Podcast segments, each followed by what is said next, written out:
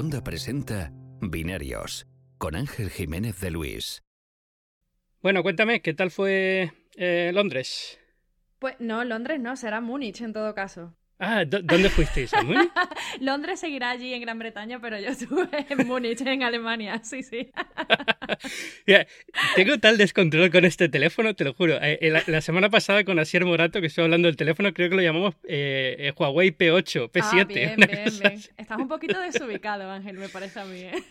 Completamente. Me ha pillado, me ha pillado súper mal este lanzamiento. No sé por qué, como disperso. En las elecciones, imagino. pero el caso es que, fíjate por qué, no sé por qué tenía la idea que había ido todos a, Londres al lanzamiento. Eso debe ser Trump, Trump descoloca a cualquiera, creo yo. eso es. Eh, Múnich, bueno, pues Múnich, ¿qué tal, ¿qué tal estuvo? Pues la verdad que la presentación bien, con coches incluidos, porque bueno, como ya sabrás, hubo, hay una colaboración de Huawei con Porsche y presentaron una edición especial del Mate 9, el teléfono que han presentado.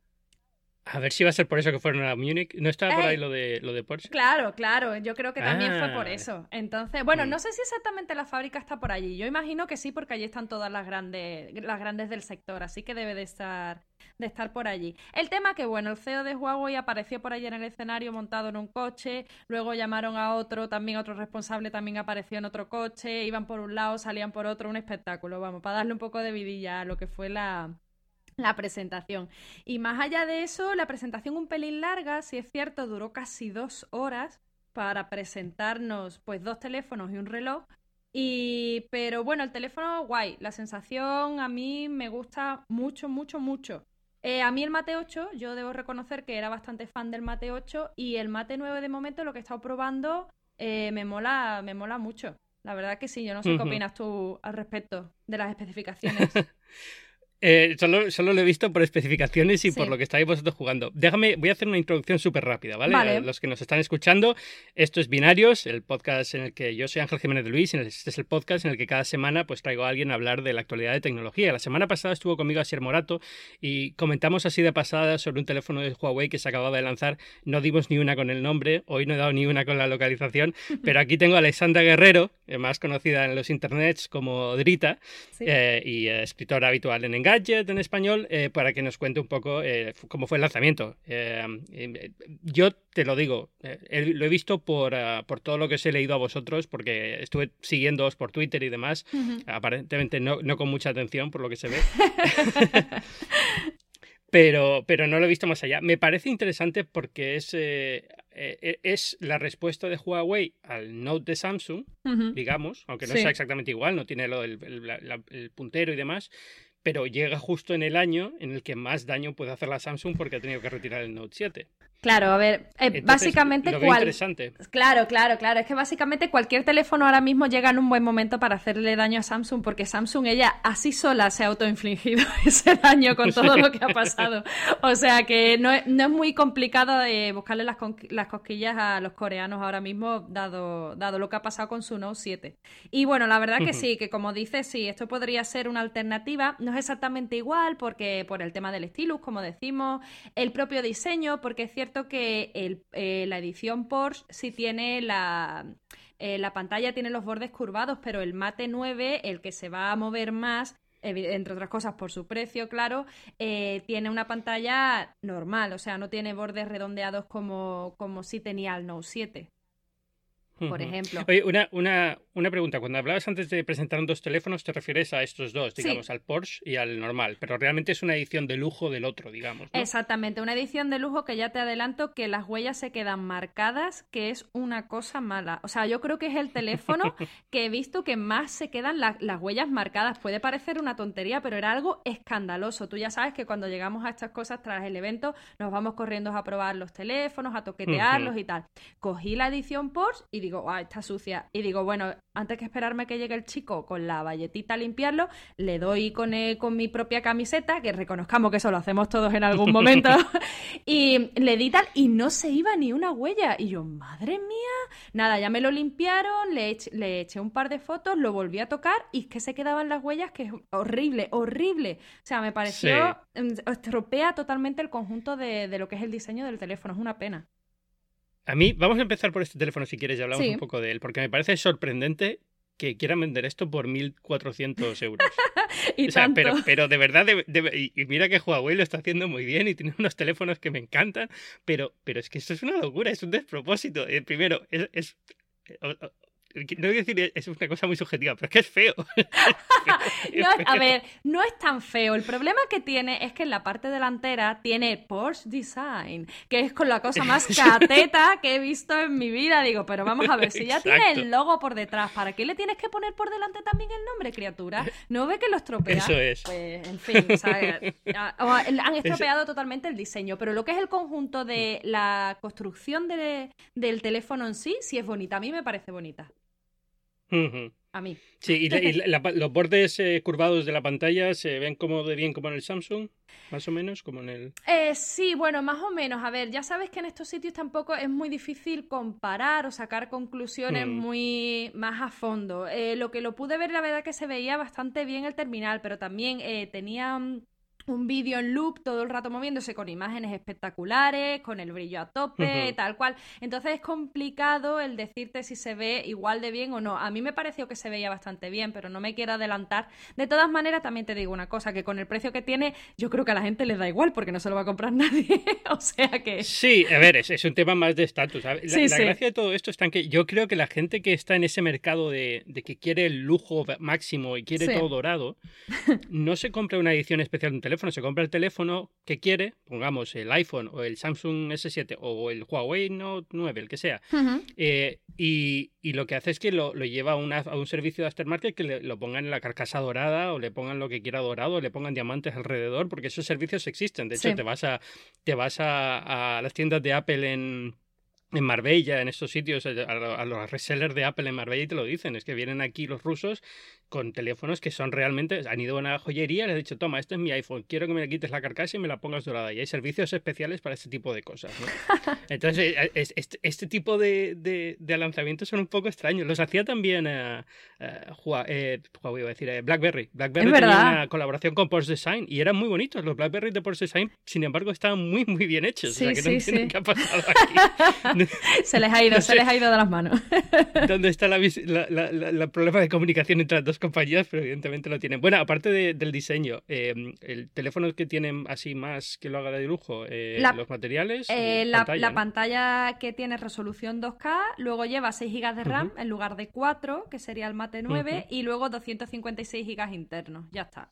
Ah, vale. Hmm. Bueno, pero vale. Pero- se queda en un tamaño. O sea, es como, como los tope de gama de esta, de esta temporada, ¿no? Como el iPhone Exacto. 7 Plus, eh, que puede llegar a 256 y demás. Sí. Exacto, pero vamos, no ha sé. sido, fue algo casi anecdótico, más para presumir un poco de la relación y, y- y lo que te digo, subir un par de coches al escenario que, que otra cosa. O sea, no, no, no ha sido algo que nos haya quitado el sueño a ninguno, creo yo. La verdad. Ya. Bueno, del el, el Mi 9, el normal, ¿qué te ha parecido? Entonces te ha gustado el Sí, teléfono. a mí, me, a mí la verdad que me gusta mucho. Yo soy fan de las pantallas grandes, ¿vale? Yo soy usuaria de un iPhone 7 Plus y a mí me gustan la- la- los pantallones. Entonces, claro, pues encontrarme con un Mate 9, pues me encanta, porque 5,9 pulgadas me parece pues una, una gozada. También es cierto, claro, yo voy con bolso siempre, es la ventaja que tenemos las chicas, que, que podemos guardar eh, el, el teléfono de manera más fácil que, que los hombres siempre, pues para meterlo en un bolsillo y tal. Entonces, para mí eso no es nunca un problema y no me resulta incómodo. Y luego en la mano, vale, es grande, pero lo que te digo, yo estoy acostumbrada a smartphones grandes y me gusta porque es- consumo mucho de contenido audiovisual y navego mucho por internet y agradezco una pantalla amplia. Entonces, en ese sentido, pues claro, pues con lo que te digo, 5,9 pulgadas estoy ahora mismo encantada. Es cierto que no... Sí, porque además Sí. eh, de, de volumen es igual que el iPhone, más o menos, al final. Eh, porque el iPhone tiene más marco y tiene botón y exacto, demás. exacto. Son exactamente iguales, prácticamente. Bueno, no, mm, exactamente quizás sea demasiado osado decir eso porque no he comparado las medidas, pero eh, son prácticamente iguales de altura y de ancho. Sin embargo, en el Huawei está mucho mejor aprovechado eh, el tamaño y la pantalla. Claro, de hecho, el iPhone tiene 5,5, este tiene 5,9 y el tamaño es el mismo de terminal. O sea que. Hmm. Sí, Ujú. pues en ese sentido, la verdad que bien, lo que te decía, que, que la pantalla no es QHD, que es algo que todos esperábamos, pero bueno, la verdad que Full HD se ve bastante bien y, y la... Yo te iba a decir, Sí. ¿tú eso lo ves un problema? No, es lo que te iba a decir ahora, yo realmente no lo veo un problema, es más... buscarle un poco las cosquillas, porque como eh, siempre esperamos el paso siguiente y el paso siguiente y el paso siguiente, pues claro, eh, ¿cómo que no es QHD si es lo que toca ahora? Bueno, pero si lo ves bien en Full HD es lo de siempre. Llega un momento que los humanos no es capaz de, ver más allá. Entonces hay resoluciones que yo creo que ya sobran. Full HD en esta pantalla se ve súper bien y la verdad que en eh, a la hora de criticar la definición de la pantalla, a mí me parece que se ve genial. O sea, que yo no echo de menos el QHD. De hecho, lo pregunté allí a un responsable de, Huawei que por qué no tenía una resolución mayor. Y bueno, la verdad que me dijo que, Huawei estaba centrada en otras cosas y realmente la resolución de la pantalla no era eh, su principal campo de batalla ahora mismo con este terminal y ni ellos mismos se mostraban muy preocupados por, por no haber tenido una resolución mayor. O sea, ellos están tan tranquilos y tan panchos con su Full HD. Sí, porque al final, mira, el iPhone 7 Plus tiene también un Full HD, ¿no? Es, eh, no es QHD. Eh, que una vez llegas a ese nivel, es cierto que cuanto más grande es la pantalla, más se empieza a notar la falta de, la resolución. Y en este caso, si son 5,9 en vez de 5,5, que es la del iPhone, pues hmm. probablemente se note un poco más. Pero estamos hablando de pantallas que superan los 300 puntos por pulgada, que no estoy, no voy a decir que Apple canónicamente ha dicho que 300 puntos por pulgada es retina y entonces todo el mundo lo va a ver. No, no, hay gente que tiene mejor vista y puede distinguir más definición o menos, pero pero, yo creo que en, ese, en ese rango, cualquier, te da igual que suba mucho la definición, porque se va más o menos igual. La, único, el único sitio donde veo que sí que mejora es que si estás usando una gafas de realidad virtual de estas que pones el teléfono, como usas lentes y aumenta la pantalla, ahí sí, cuanta más definición tienes, eh, más se aprovecha eso, porque si no, cuanto menos, cuanto menos resolución, al poner el teléfono, las lentes de las gafas de realidad virtual amplían los píxeles demasiado. Pero bueno, y además esto han dicho que era uno de los primeros, ¿no? Que iba a ser compatible con el casco de. Exacto, es lo que te iba a decir ahora, que lo dijeron en la presentación, mm. que iba a ser compatible con eh, el, nuevo sistema de realidad virtual de Google. O sea que sí, ahí sí podrías encontrar una pega que ponerle por la resolución, pero pero poco más, la verdad que yo no. Pero está bien. Sí, sí, sí, sí, sí, totalmente. la verdad que no. No... te, no te, pregunto por cómo va de procesador y de fluidez y esas cosas, porque al final, mira, es, lo, es, lo, que es. Pero, pero la cámara sí me interesa. ¿Qué tal la cámara? A ver, pues la cámara tengo sensaciones encontradas, te cuento. Em, Uy. A ver. Oye, ¿tienes el teléfono ahí contigo o no? Eh, sí, lo tengo aquí una unidad para probar? Sí, vale, sí, sí, sí, lo, vale, lo vale. o sea, que lo estás probando. Sí, lo estoy probando ahora. A ver, eh, la cámara te comento. En foto de día te puedo ya adelantar porque he hecho algunas fotos comparativas, de hecho es un artículo que quiero publicar en breve, eh, de comparar el iPhone 7 Plus con el Huawei Mate 9, porque como Huawei hizo mucha referencia al iPhone 7 Plus durante su presentación, pues dije, bueno, que, hmm. qué mejor candidato, ¿no? Para hacer un cara a cara. Y la verdad que en foto de día me quedo con el Mate 9. Ojo, cuidado, lo que estoy diciendo. la verdad que la definición es mejor en las fotos que, he hecho y el balance de blancos es mejor en el Mate 9 que en el iPhone 7 Plus. Y eso que yo, el iPhone 7 Plus, la verdad que siempre he estado muy contenta con el rendimiento de la cámara. Ahora, de, hmm. de noche es mi mayor problema. El procesado que hace de la imagen es nefasto, es horrible. Bueno, a lo mejor nefasto soy demasiado cruel, pero es, es bastante, deja bastante que desear el Mate 9, eh, al menos respecto al iPhone 7 Plus. Y la diferencia se nota. Eh, cae mucho, por la noche cae mucho, mete mucho ruido, pierde definición. Uf, la verdad que un desastre. Entonces te digo que sensaciones encontradas porque de día que he encontrado que el, rendimiento es superior, pero por la noche decae muchísimo y es una verdadera pena. Ya, hmm. ya.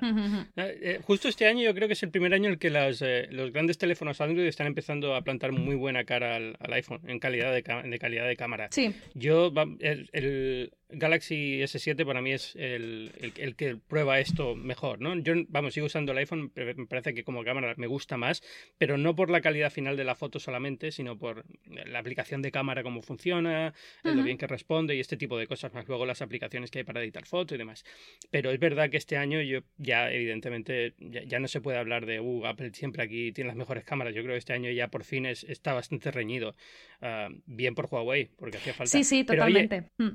Este teléfono tiene también, eh, vamos, lo, decía sobre todo también por Pixel, porque estuve probando el Pixel la semana pasada, un ratito solo, se lo oh. a Rosa Jiménez y, y, lo pude probar solamente una horita o así, pero Pero me pareció sorprendente, la cámara es muy, muy, muy, muy buena, muy buena, me ha encantado. O sea, ¿te, parece, bueno, eh, por favor, por favor, pero contéstame esto, ¿te parece el mejor Android del mundo mundial y de la historia, como decían algunos medios?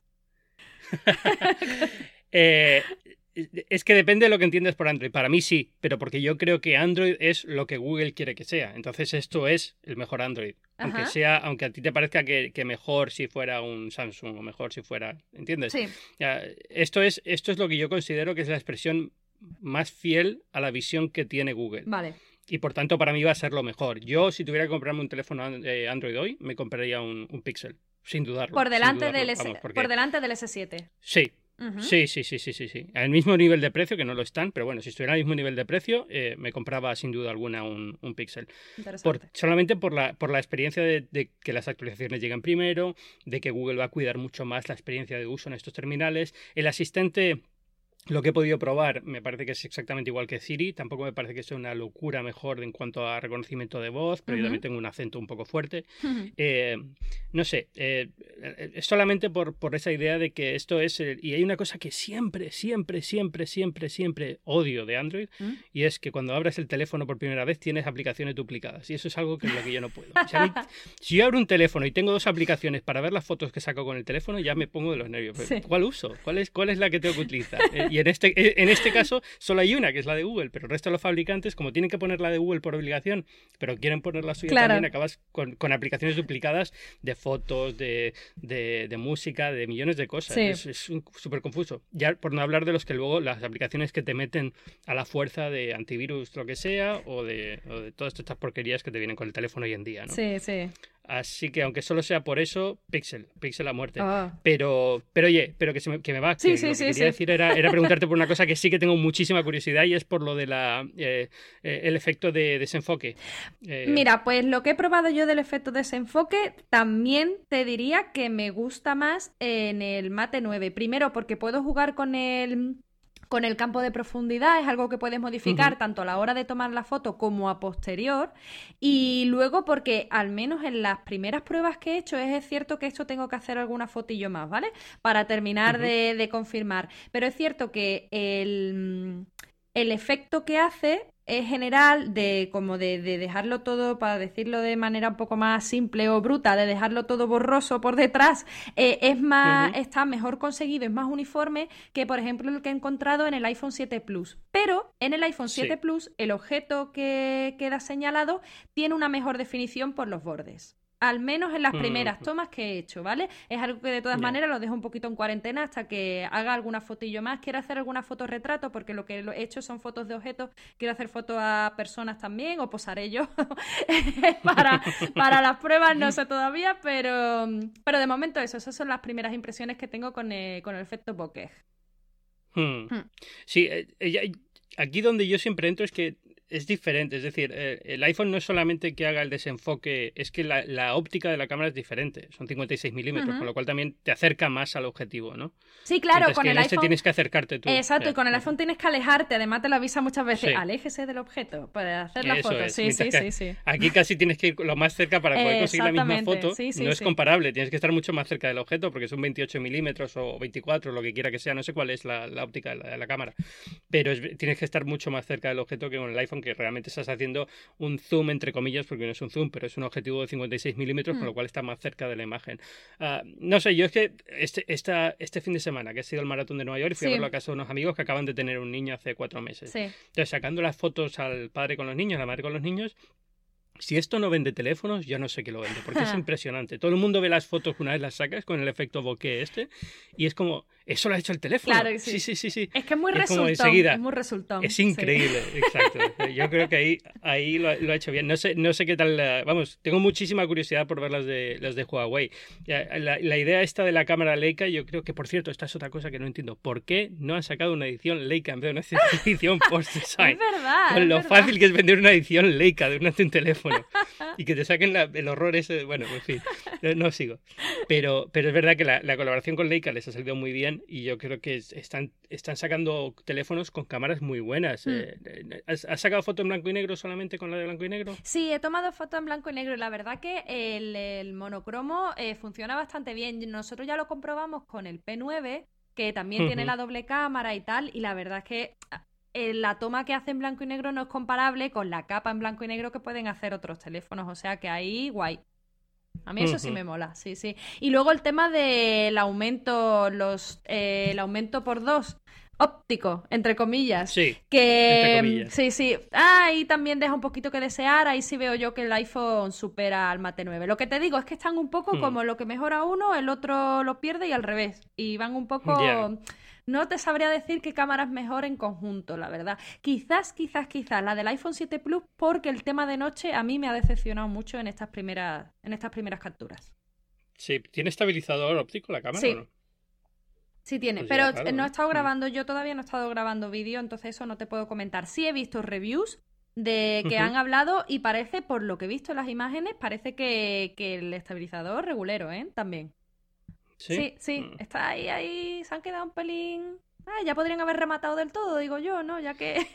sí, bueno, ese, tipo de cosas al final eh, tienes que, a veces tienes que tomar decisiones y que afectan a otra cosa. Es decir, a lo mejor por, poder poner otra cosa han tenido que quitar eso, ¿entiendes? como, como lo de Apple. Bueno, pues, ¿quieres poner una lente de 56 milímetros? Pues muy bien, pero entonces tiene que tener una apertura mucho menor, con lo mm. cual la cámara, esa segunda cámara no puedes usarla en interiores muchas veces. Eh, eh, llegas cuando estás en el borde de lo que puedes tecnológicamente hacer, muchas veces sí que tomar decisiones que, que afectan, ¿no? Aquí estamos nosotros para quejarnos después. Eso es, no, no, pero hacemos bien, para eso estamos. Yo creo que, yo creo que es, eh, que es un telefonazo, se me ha encantado. Sí, sí, sí, a mí la verdad. Lo, que, he podido ver por Twitter. A mí me gusta muchísimo y luego la batería, que no hemos hablado de ella, son 4.000 miliamperios con carga súper, ultra, mega top rápida que se han sacado esta gente de la manga, que nada, en, en poco más de media hora tienes cargado casi el 60% del teléfono, es una locura. O sea, y luego lo que eh. Eh, eh y ese tipo de cosas, mira, todavía ah, me preocupa mucho. luego, luego, nos estallan, luego nos estallan los teléfonos, pero claro. Bien para meterle. No, pero creo que habían hecho algo. Además lo dijeron, ¿no? ¿No mencionaron lo de las baterías que explotaban en la presentación? Hombre, por supuesto, el CEO dijo, y este no, y este no se calienta y no explota. Jejeje. Y se y todo el mundo. ¡Oh! Ahí estuvo poquito, un poco poco elegante, ¿eh? En el CEO de la compañía. Eso no debería de, haberlo comentado. Pero bueno, es la comidilla mm. ahora. Yo es cierto que le, cuando luego hablaba con uno de los responsables de Huawei, le preguntaba sobre si pensaba que con, con la retirada del Note 7 ahora ellos iban a coger un poco de impulso lanzando el Mate 9.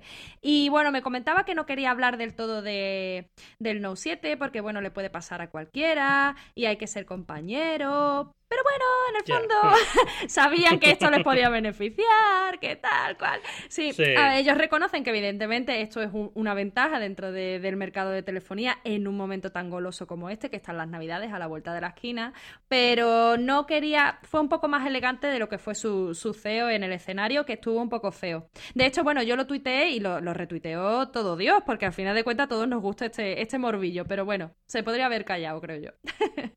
Sí, sobre todo por eso, porque nunca sabes qué te puede pasar a ti. Estas baterías al final vienen todas de las mismas tres fábricas en Shenzhen, con lo cual eh, basta que haya un defecto en la, fábrica que suple a Samsung para que también te afecte a ti hmm, sin saberlo. Entonces es un poco, es un poco, siempre es arriesgado.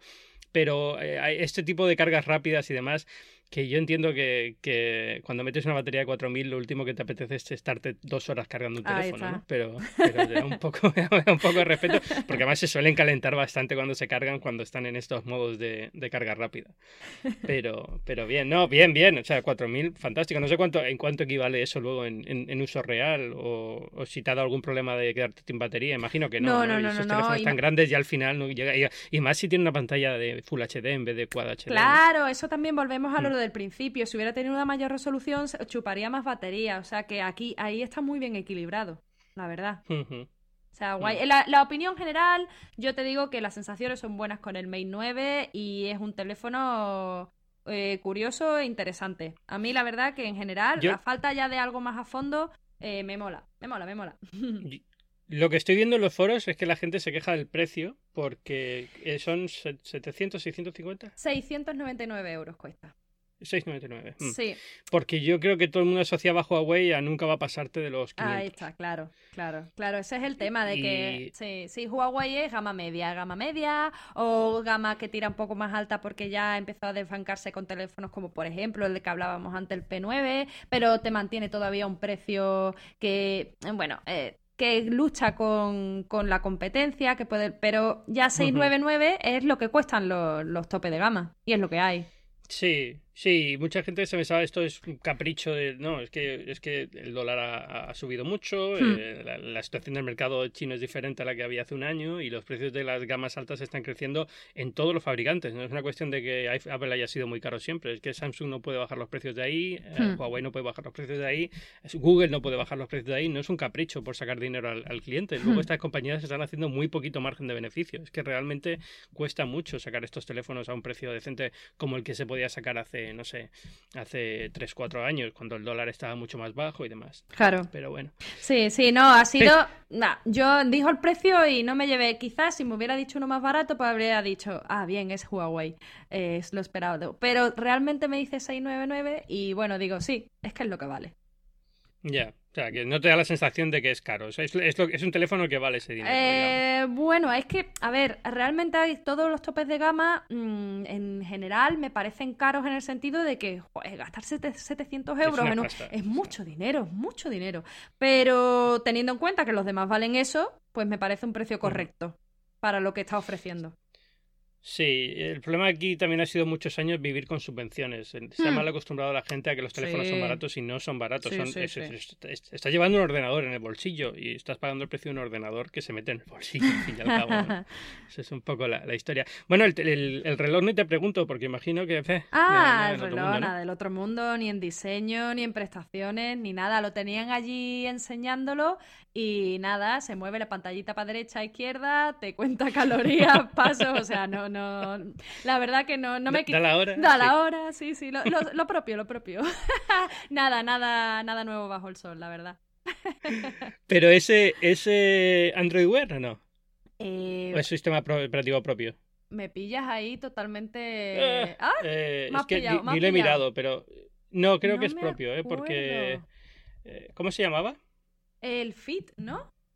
¿Huawei Fit? Huawei Fit. Ah, ya ves tú lo remarcable del reloj que ni me acuerdo del nombre Huawei, Sí, Huawei Fit. Sí, ah, no, es, uno, es, uno, propio. Es uno propio. No, no, sí, a ver, si tenías que, decir, si es Android Wear lo hubieras visto, pero es que no hay nada, no hay nada Android Wear este año. No, no nada, es eso No sé si es que están esperando a que haya una nueva versión del software el año que viene y están todos ahí esperando para lanzar junto a Google una cosa un poquito más seria, pero, pero ha sido el año en el que se, ha muerto por completo. Está ¿eh? muerto, muerto, muerto. Sí, sí, sí, es una cosa tremenda. No sé si es lo que tú dices, que están esperando a, a, no sé, a lo mejor en el de 2017 vemos un avance importante, pero muy importante en que tiene que ser para que esto se reviva. O si es que realmente es que la gente se... O sea, Google es el primero que se ha olvidado, que lanza de vez en cuando una actualización y, poco más, y los fabricantes se han desinteresado por completo de la plataforma. Es increíble. Piensa que la venta, bueno, depende de qué consultora hagas caso, ¿no? ¿Eh? Porque luego cada hmm. una dice una cosa diferente, pero según la según IDC, por ejemplo, la venta de relojes inteligentes se ha hundido prácticamente. Em, están vendiendo cuatro relojes y, mal vendidos, y lo, el único que está vendiendo es Apple. Y yo creo que puede obedecer también a eso, ¿no? Que Google esté diciendo, bueno, espérate, vamos a ver qué ha pasado con el Apple Watch. Vamos a intentar reorientar Android Wear de la misma forma que se reorientó a Android cuando salió el, iPhone. Vamos a intentar hacer que confluyan un poco la, la visión del, reloj inteligente para que todos estemos en la misma página y no cada uno haga una cosa diferente y, nadie sabía muy bien exactamente cómo hacer una aplicación para smartwatch y todavía no se sabe, que todavía hay mucho mm. follón con esto y el Apple Watch, muchas aplicaciones no tienen em, no tienen una buena una buena eh, traducción al, reloj, a la pantalla del reloj. Entonces todavía como todo el mundo está intentando ver hacia dónde va esto y cómo se puede atacar este mercado, y yo creo que eh, Google está en esas también y yo creo que los fabricantes han visto que, que aquí no hay dinero que hacer y es casi, casi tirar dinero a la basura, ¿no? Que no está en el mercado como para esas cosas. Claro, ¿para qué perder el tiempo, ¿no? En algo que, que ahora mismo está bastante muerto, por decirlo así. Sí, sí, puede ser. Lo cual, bueno, para Apple bien porque le han regalado las navidades prácticamente, quitando el, el, de Samsung, el... Pero, oye, Apple, Apple sigue sin decir cuántos watch venden. Ya huele. Sí, no, no, ya, ya huele bastante, porque no pueden ser pocos, ¿eh? O sea, no, no creo que sea una cuestión de no da vergüenza porque son ¿En serio? ¿Tú, ¿Tú, crees que casi todas las Casi todas las consultoras están dando cifras bastante aceptables, o sea, bastante aceptables de que ya deben estar rozando los, los 10-15 millones de unidades vendidas, que oye, no está mal para un dispositivo como el Apple Watch. Bueno, ¿y entonces ¿por, qué, ¿y por qué crees entonces que, que no lo dicen? Pues no lo sé, no tengo ni idea. Eh, se me escapa por completo, porque porque es verdad que si lo que quieres es atraer la atención de los desarrolladores, lo primero que tienes que decirles es, este es tu público objetivo. Tienes la oportunidad de llegar a X personas. Claro. Ah, pero, pero o eso o los consultores se están colando, pero de una manera increíble. Eh, no sé cómo está en España, yo aquí lo veo bastante, pero es Nueva York, con lo cual es un, es un mundo aparte. No, claro, pero... es que Nueva York es como una burbujita eh, manzanera. Allí hay mucha gente. Por eso digo y San Francisco, tres cuartos de lo mismo, no son sitios objetivos para hablar de, de, uso ni de iPhone ni de Apple Watch, creo yo. Aquí en España, la verdad, conozco. Conozco poca gente que tenga un Apple Watch. Con... Hmm. Y los que conozco son amigos que están metidos en el mundo de la tecnología y tal, a vosotros los periodistas. o sea que compañeros. A ver, tienes que partir de la base de que hay muy poco iPhone en España comparado con Android, con lo cual ya eh, el público que puede llevar un Apple Watch es mucho menor porque tienes que tener un iPhone en el bolsillo. Claro. Pero, pero es verdad que esto siempre es un poco. Nueva York es un poco una cosa aparte para este tipo de cosas. El otro día me pararon en el metro porque llevaba puesto los, los AirPods. Ah, sí. Y sí, y como no ha salido todavía a la venta, alguien me paró en el metro y dice, ¿cómo lo has conseguido? Tengo que explicarle al hombre que son unidades de preproducción, que la verdad es que me parece increíble que hayan tenido retraso con esto. ¿Cómo van? ¿Cómo, ¿Cómo van los AirPods? Cuéntame, por favor. Pues sigue, siguen parados, siguen, siguen, eh, siguen en principio con retraso, no se sabe hasta... De hecho, ahora se supone que incluso a lo mejor llegan a... se tiene que pasar a 2017, lo cual sería un golpe fuertísimo, porque este era el producto que Apple quería vender en Navidades a a, ¿sabes? A palazos, ¿no? Eh, como eh, en masa. Claro. Pero, pero no sé qué está pasando. Imagino que es algo con el chip W1, porque los que tenían pensados para bits tampoco han salido. Ah. Había unos Bits X, creo que se llamaban, que también iban a ir con el chip este y tampoco han salido a la venta, se han retrasado. Entonces imagino que es el chip, pero no puedo entender muy bien cuál es el problema porque los míos funcionan de maravilla. O sea, los estoy usando a diario y funcionan bastante bien, no tengo ninguna queja con ellos. Hombre, son una unidad de preproducción, puedes ver que hay algunos fallitos en el, en el ensamblaje, que se cuela mucha suciedad por, los, por las junturas, cosas que sabes que los pueden solucionar muy rápido en, producción pero no, no tenían a nivel de interacción con el teléfono, de cómo se conectan y demás, interferencias todo eso está fantástico, vamos, estoy encantado con ellos. Oh. pero vamos, eh, ya te digo, me paran por la calle por eso. Hombre, hay, interés por comprarlo. Y son un poco llamativos, ¿no? Es que son grandes. No, no, no, ¿qué va? Son pequeñitos. O sea, comparado, comparado con otros eh, auriculares Bluetooth, son bastante pequeños. De hecho, son como los, eh, como los eh, auriculares de los AirPods normales, quitándoles el cable y haciéndolos un poquito más largos, pero no mucho más, ¿eh? No te creas. Son bastante discretos em, y no son incómodos de llevar. Yo los, vamos, yo es un producto que, que entiendo muy bien que Apple lo quiera lanzar a lo bestia y a lo grande y, y vender todos los que pueda porque son muy, muy buenos. Pero yo, que hija, no sé qué pasa con los, con los W1, pero, pero es que es, si Apple no llega al... Y estamos muy cerca del Black Friday ya, ¿eh? Hombre, sí, Pero si no llega al Black Friday con el producto en el mercado, es, es un golpe serio de, de, salir a pedir perdón, ¿eh? Porque es... Eh, toda la campaña del iPhone se basa en la idea de que vas a empezar a usar auriculares inalámbricos y el que el de Apple, el que digamos es el auricular inalámbrico que va a definir esta generación, claro. no está a la venta. Sí, no, no, y la gente lleva con el iPhone metido en el bolsillo un mes y pico, que, que mucha gente se lo compró pensando, pues me compro esto y me voy a comprar los auriculares cuando salgan. Claro, claro, sí, sí, sí, totalmente. La verdad es que eh, sería un fallo muy, muy grande por parte de Apple, que además está pasando ahora un momento entre esto y, el nuevo MacBook, que ¿para qué? O sea, está, eh, tiene que estar Tim Cook encerradito en una esquina de su despacho diciendo qué pasa. Espero que no, esté, que no esté saliendo de casa, güey. peor que Trump, le debe tener piedras ahí cuando sale en palo alto. Madre mía, qué racha, qué racha. ¿Has probado ya el, nuevo MacBook? Bueno, el de 13, el de, el de 13 sin Touch Bar, todavía el de ah. Touch Bar, otro, otro que también se retrasa porque iban a lanzarlo dos semanas después del... Todavía está dentro del plazo, teóricamente, eh, en el que dijeron que lo iban a lanzar, pero, pero me sorprendería si llegan a tiempo, porque a estas alturas ya debería haber alguna unidad flotando por ahí. Los que tienen en las tiendas están dentro de una vitrina. Em, yo creo que están teniendo problemas de producción bastante grandes, ¿eh? pero bastante grandes. Pero también es que se empeñan cada año en llevar todo más cerca del final de año y todos los lanzamientos de golpe y todo a final de año y al final es que no les da, decir, no, les da para, para fabricar. se les va de las manos, se les va de las manos. A mí el de el que no tiene touch bar me ha gustado, me está gustando. Lo estoy grabando ahora con, con él, el programa este. Em, bien, eh, entiendo que haya gente que no lo quiere llamar un MacBook Pro, que sea más. Realmente esto debería ser MacBook Air eh, de 13, digamos, el MacBook de 13 o el sucesor del MacBook Air actual de 13. Eh, pero, pero me parece un buen, un buen ordenador. Eh, la cuestión es que es, bueno, es caro, como suelen ser los ordenadores de Apple. No creo que sea terriblemente caro comparado con otros ordenadores que estén en las mismas prestaciones. Es un poco más caro, pero lo habitual en Apple.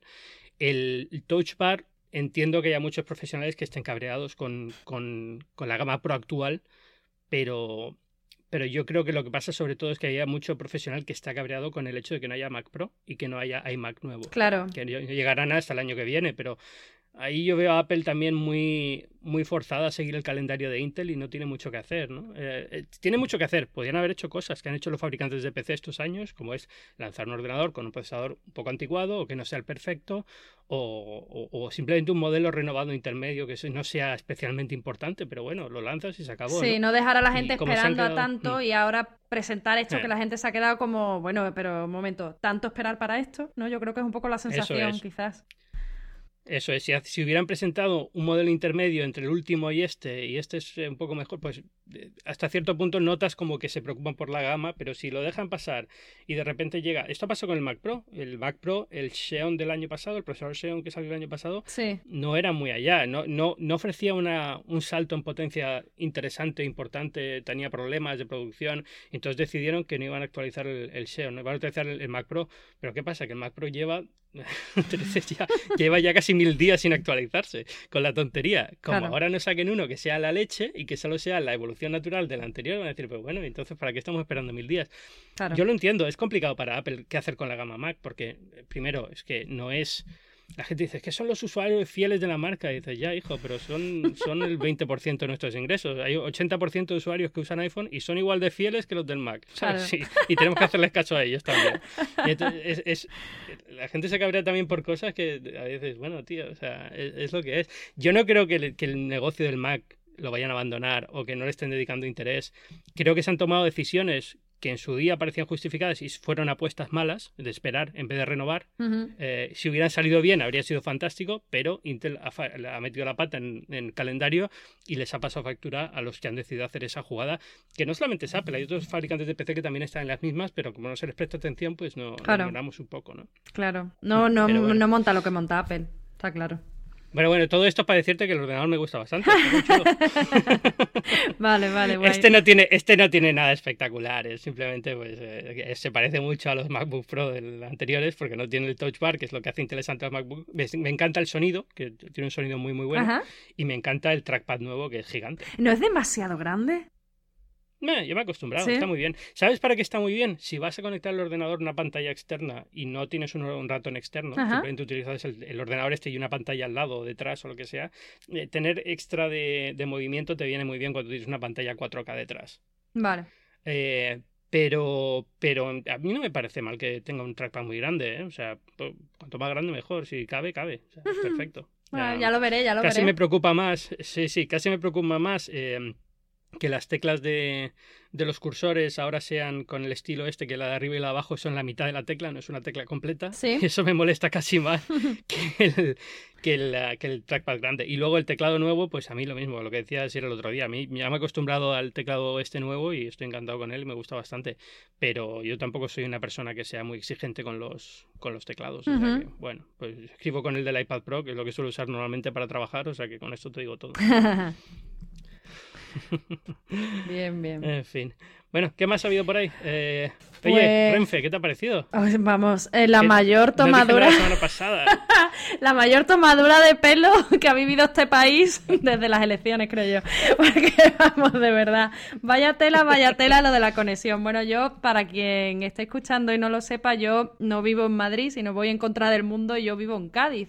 Entonces, claro, me paso todo el día en el tren, precisamente subiendo a Madrid cuando yo me enteré que había que iban a poner la bueno hace tiempo no no que se habían hablando del tema de la conexión wifi y tal pero cuando al fin me enteré que ya lo iban a estrenar oficial que tal cual bueno yo era la primera aquí nerviosa perdida por saber las condiciones tal esto lo otro y tal. O sea 20 megas 20 megas, pero si eso me lo gasto yo en tres vídeos de Instagram o dos, o sea, o sea yo cuando, cuando yo me, enteré, digo, perdona, además a mí me cogió precisamente en Múnich cuando estaba con la presentación del Huawei y lo vi en Engadget que lo había publicado mi compañero Carlos Martínez, ya están las tarifas tal, y no te lo vas a creer, y yo, este chiquillo, ¿qué es lo que ha escrito tal? Y cuando lo leo, digo, digo, ¿cómo? Y digo, no me lo puedo creer. Y luego hay, bueno, para quien no lo sepa, parte de los 20 megas, que esos son te lo ofrecen eh, si te sacas la tarjeta Renfe, que es una tarjeta gratuita, o si eres Renfe Plata.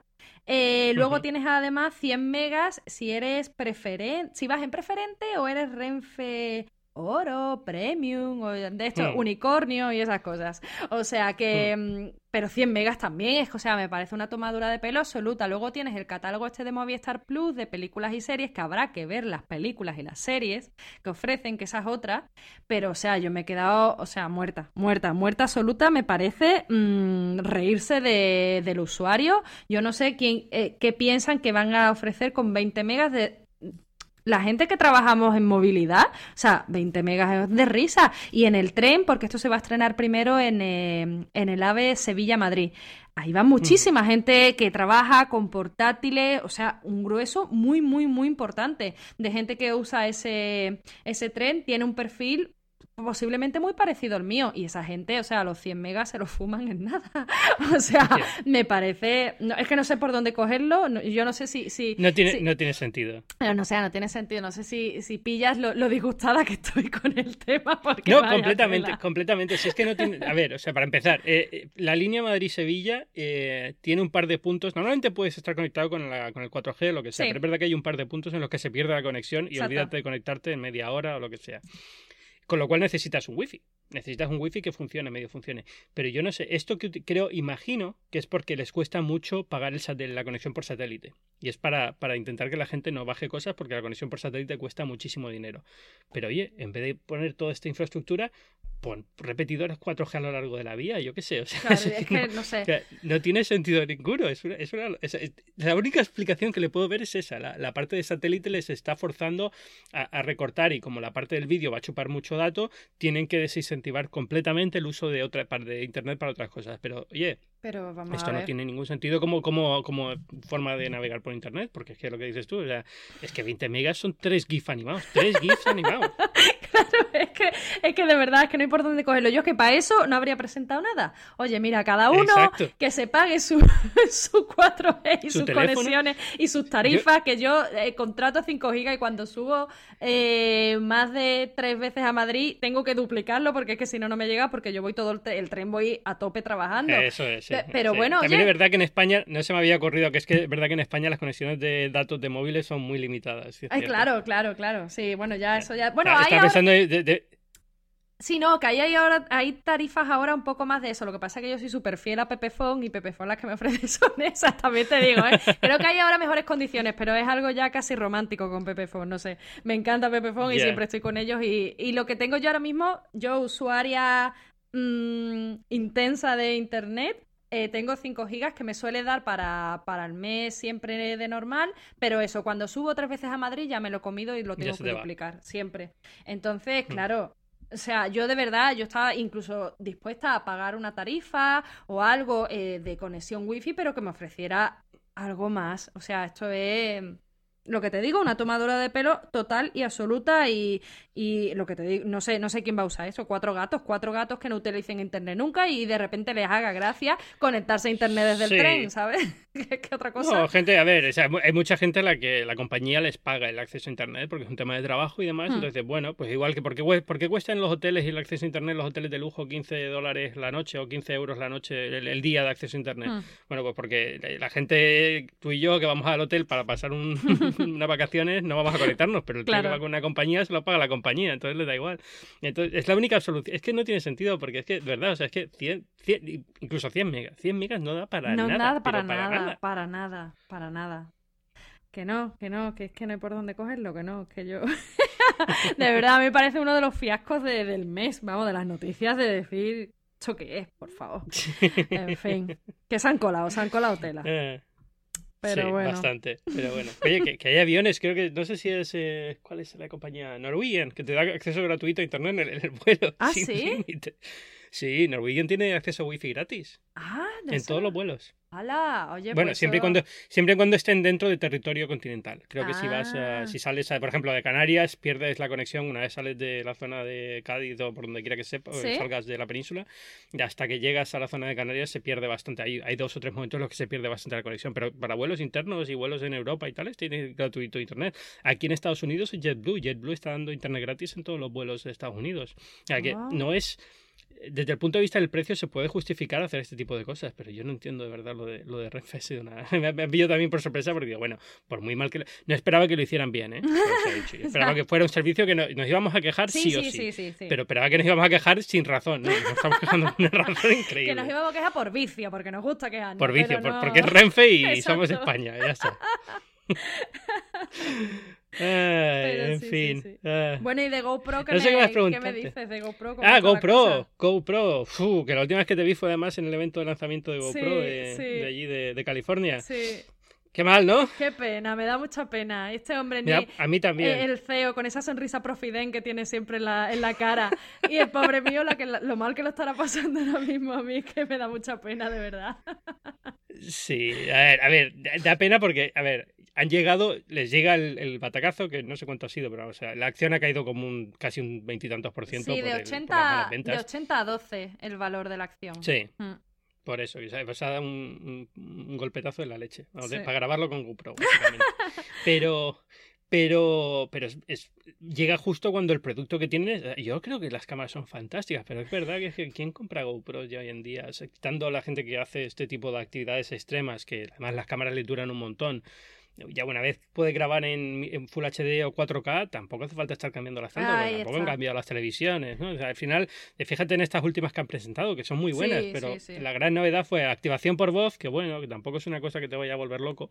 Y, y bueno, sí, mejora el rendimiento de rango dinámico y alguna cosilla más, pero ya como que cuesta un poco, ¿no? Eh, lanzar la siguiente iteración que sea realmente que justifique comprar nuevas cámaras. Claro. Y el público que compraba estas cámaras yo creo que ya ha llegado al máximo que, le, que, que iba a llegar, ¿no? No hay mucha nueva...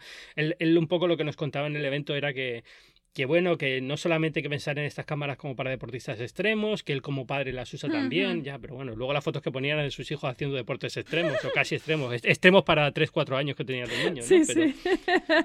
sí, pero- yo creo que es un poco eso lo que dices, que cuando ya te has comprado una cámara de estas es muy difícil justificar el volverte a gastar casi 400 euros que cuesta la, la Season, la Hero, la nueva. O sea que Sí, realmente...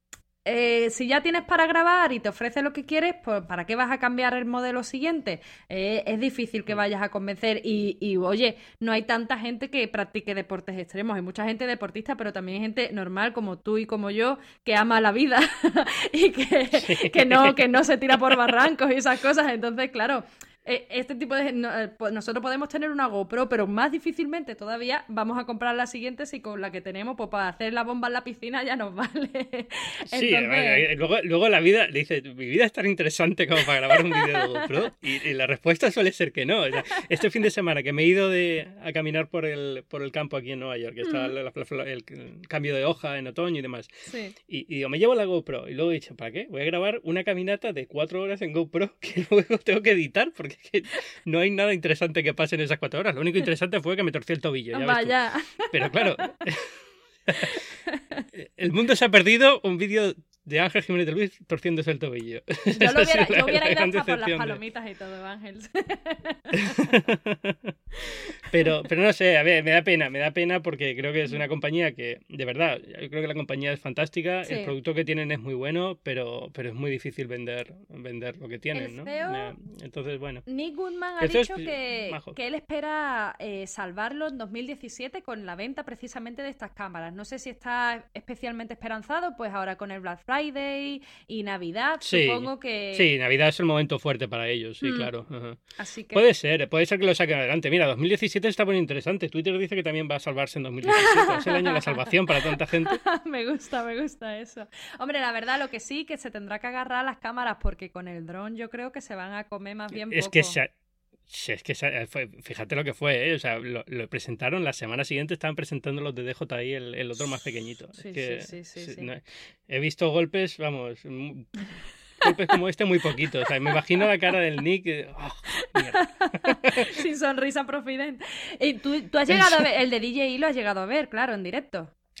Eh, sí, sí, en la presentación de aquí en Nueva Ah, York. que- no, en, no en directo Ajá. fuera en el exteriores, pero en la presentación sí. Es una virguería, es una virguería. Es buenísimo. que, buah, Claro, qué es genial. pasada, qué pasada. Es que es normal que Y- GoPro esté ahora como en plan, y ahora yo con el mío qué hago, ¿sabes? Porque Sí, porque, eh, bueno, eh, yo espero que la calidad de vídeo de las cámaras GoPro sea mejor que, el- que la que tiene ese. ¿eh? Pero bueno, aún así es verdad que para la mayoría de la gente el de DJI va fantástico. Hmm. Eh, ¿Lo has probado? ¿En España hace falta licencia para volar con el de DJI o registrarlo o algo? Sí, hace falta, hace falta licencia, hay sitios que están protegidos. No te sabría indicar cómo está el tema exactamente. Hmm. Eh, mi compañero Carlos Martínez sabe más del tema, además es él el que se encarga de probar los drones y tal. O sea, que tiene licencia. No, no, no, no, él no tiene licencia, pero sabe dónde, dónde volar y hasta No aquí. lo digas voy aquí a cortar, público, voy a cortar. Corto aquí, Ángel, hasta luego. no, pero sabe, eh, cuando ha probado alguno, sabe dónde ha ido con alguien que sí tiene licencia, que le ha ayudado y tal. Sí. O sea, que, que se busca la- las papas para, para conseguir probar. Lo que pasa es que el DJI, precisamente, cuando se lo mandaron, a él lo operaron, entonces tuvo que devolverlo sin probarlo. Entonces no, no ha podido salir a, a probar. Y no- nos hemos quedado sin las impresiones todavía. Los recibiremos más adelante de nuevo para poder probarlo. Pero yo cuando lo vi me pareció una auténtica pasada. Yo acababa de ver el de GoPro y cuando vi este, Hmm. el Mavic, dije, madre mía de mi vida. Es que no tiene, Está no muy tiene bien, color. está muy chulo. Ujú. Está muy chulo. Y la, la verdad es que eh, lo que pude controlarlo ahí en el evento cerrado, que tampoco puedes hacer muchas cosas, porque evidentemente te chocas con las paredes a poco que, que Sí. quieras moverlo rápido, pero se veía muy bien, se mueve fantástico. Y, y cuando lo ves plegado, dices, es que no puedo creerme que pueda grabar vídeo de calidad Full HD en una toma aérea con esto en el bolsillo y, y me salga un vídeo que hace. ¿Recuerda España desde el aire, la serie esta de televisión? ¿Te acuerdas? Sí, sí, sí, sí. lo sí. que se pudo gastar televisión española En grabar eso. esa serie. Diez años más tarde lo hace cualquier gato con, un- con una de estas cosas. Y, "Ah, ah, venga, vamos a grabar un, el pueblo desde el aire, cuatro tomas aéreas sí, y ya sí, está. Es una locura como ha fíjate lo que fue aquello de, de helicópteros, de cámaras, de equipo. Ahora ah, cualquiera lo puede hacer, es que es súper fácil. Sí, la verdad Así que es una pasada. bueno, Pero pues- bueno, le deseamos toda la suerte del mundo a GoPro, que es una empresa, es una empresa muy molona y muy divertida. E- Eso es. un, un fuerte abrazo a, Sí. a Nick que nos escucha. Sí, sí, sí. Bueno, Drita, oye, muchísimas gracias por estar aquí esta semana. Eh, Alessandra. Guerrero, tu nombre, Drita, como te puede localizar la gente en Twitter, ¿no? Sí, exactamente. Arroba Drita. Y para, le- para leerte en, en Engadget en español, Sí, pondremos la- esto. Y para escucharte en el podcast de Engadget en español también. exactamente. Grabamos cada dos semanas y, y hablamos de tecnología también, claro. ¿De qué vamos a hablar si no? Eh, exacto. Y, y además es un podcast fantástico, los que participáis es genial. Y lo hacéis además por vídeo, ¿no? Sí, lo hacemos en vídeo, hacemos un vídeo Eso podcast. siempre, me- eso siempre me ha parecido súper gracioso, un vídeo podcast. ¿Qué tal es la experiencia? Pues es chula porque además lo que hacemos es que aprovechamos cuando tenemos productos que nos han mandado y los enseñamos en la pantalla en directo y como estamos grabando, Ajá. grabamos en vídeo y grabamos en directo, entonces tenemos un chat donde la gente se conecta y va preguntando sobre la marcha y a veces pues nos preguntan, a veces nos corrigen o eh, ¿qué te parece eso? y entonces lo enseño en pantalla y tal, entonces eso. Y luego eso queda registrado también en YouTube, entonces la gente pues nos puede ver en vídeo. Yo voy intentando cambiando de modelito, peinado y esas cosas también para darle un poco de al tema, pero nada, nada. Los protagonistas son los cacharros, por supuesto, y la tecnología, y la verdad que echamos un buen rato. Duran en torno a una hora y guay, lo pasamos bien, que es lo importante. Muy bien. Pues ahí, la gente que quiera escucharte ya sabe dónde, la gente que quiera leerte ya sabe dónde. Muchísimas gracias de nuevo por estar aquí, ¿de acuerdo? A ti, Ángel, un saludo. Nos vemos pronto. Hasta luego. Un abrazo.